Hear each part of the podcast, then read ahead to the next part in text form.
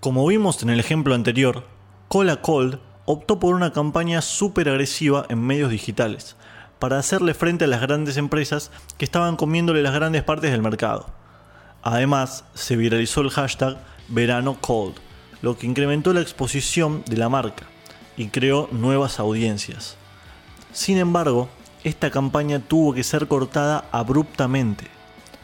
¿Qué fue lo que pasó? El community manager, si bien respondió bien al principio, rápidamente se vio excedido por la cantidad de comentarios y las páginas comenzaron lentamente a perder tracción.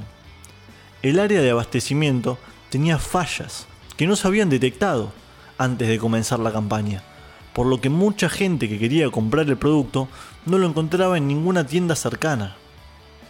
El área jurídica era muy incompetente y organizó un concurso sin tener definidos los términos y condiciones.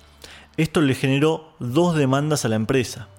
Y por si eso fuera poco, varios inversores se enojaron con Marcelo debido a que no tenían conocimiento de la campaña y no les gustaba la nueva imagen que se le quería dar a la marca.